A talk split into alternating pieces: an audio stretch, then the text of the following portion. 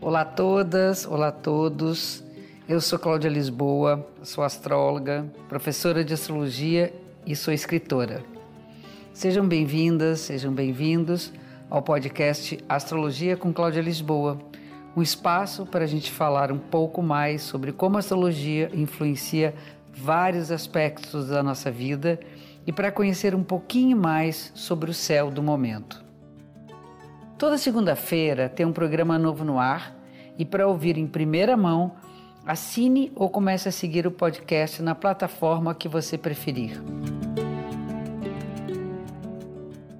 Nosso encontro semanal em que nós vamos acompanhar as dicas do céu que nos acompanha. Então, é uma troca né, entre nós e o movimento dos astros no céu. Eu sempre começo a semana falando sobre a fase da lua, e no domingo, dia 12, foi lua minguante.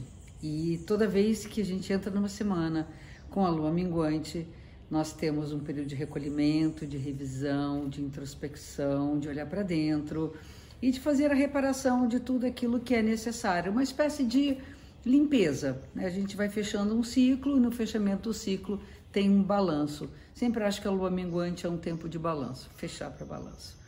E essa lua acontece com o Sol no signo de Câncer. Feliz Ano Novo para todos os cancerianos que fazem aniversário nessa semana. E a Lua no signo de Ares. Toda vez que a gente tem um quarto crescente ou um quarto minguante, os signos envolvidos entre o Sol e a Lua mostram um desafio. Né? No caso da crescente, a gente tem que alimentar né, todo o nosso processo para um desenvolvimento futuro, e na minguante temos que recolher o time de campo para poder fazer uma uma reunião interna para saber como é que andam as coisas. E é, ficamos diante de um desafio, porque esses dois signos que envolvem a lua minguante ou até a crescente, eles nos mostram que é preciso trabalhar em dois níveis e que nem sempre esses dois níveis são tão fáceis assim de combinar. O signo de Câncer é um signo que fala das emoções, da sensibilidade, dos nossos laços de afeto, né? o quanto nós é, precisamos cuidar e ser cuidados. Então, essa é toda a nossa, é, vamos dizer, esfera emocional. Fala de casa, de família, de tudo que é, nos envolve com a nossa intimidade. O signo de Ares é o nosso lado guerreiro, que vai à luta, vai para a rua, sabe, que, que paga geral, que busca principalmente ser independente. E essas duas coisas, para caminhar juntas, é preciso que a gente saiba negociar. Né? Eu faço o que eu quero? Sim, mas não posso também deixar de levar em consideração os campos né, aos quais nós estamos submetidos dentro da esfera da afetividade. Então, não é bem assim, eu faço o que eu quero desde que eu não machuque ninguém, desde que eu não me deixe machucar. Eu tenho que considerar a independência, a liberdade e a vontade do outro, sem que isso seja invasivo para mim. Então a gente tem que trabalhar ali com os níveis de possibilidade de invasão e ao mesmo tempo aquela coisa que a gente diz, ok, vem cá aqui, uh, cabe aqui dentro. Né? Então a gente tem que trabalhar com essas duas forças. O signo de Ares é um signo de fogo que fala de um calor, uma vontade né, de viver intensamente, e o signo de Câncer, o signo de água, onde nós somos absorvidos pelas emoções e envolvidos por elas. E quando tem água e fogo, nós temos um caldeirão borbulhando, né? É bom que a gente dá uma de bruxinho, né? De bruxinha, de feiticeira, para poder fazer um belo assado dessa história, né? História das nossas emoções, da nossa vontade, dos nossos impulsos. A partir desse, dessa interpretação, posso entender que nós estaremos mais impulsivos também nesse momento. Nada demais só saber não passar daquela né, fronteira onde nós podemos machucar e ser machucados.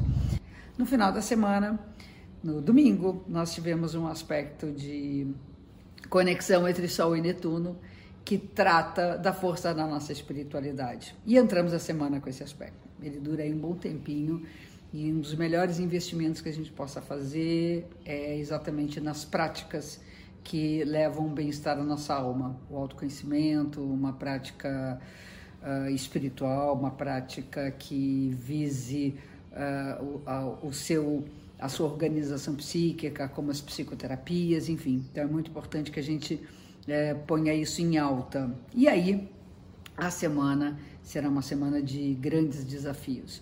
Nós estaremos sujeitos a grandes pressões, muitas vezes fogem o nosso controle.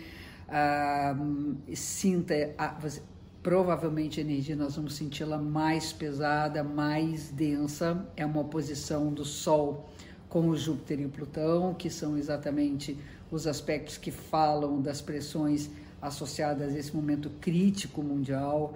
Então, nós estamos ali diante, né, frente a frente, com forças que são forças que, por um lado, nos levam a mudar a nossa forma de ser e de viver, e, por outro, nos põe diante da, da sensação de impotência.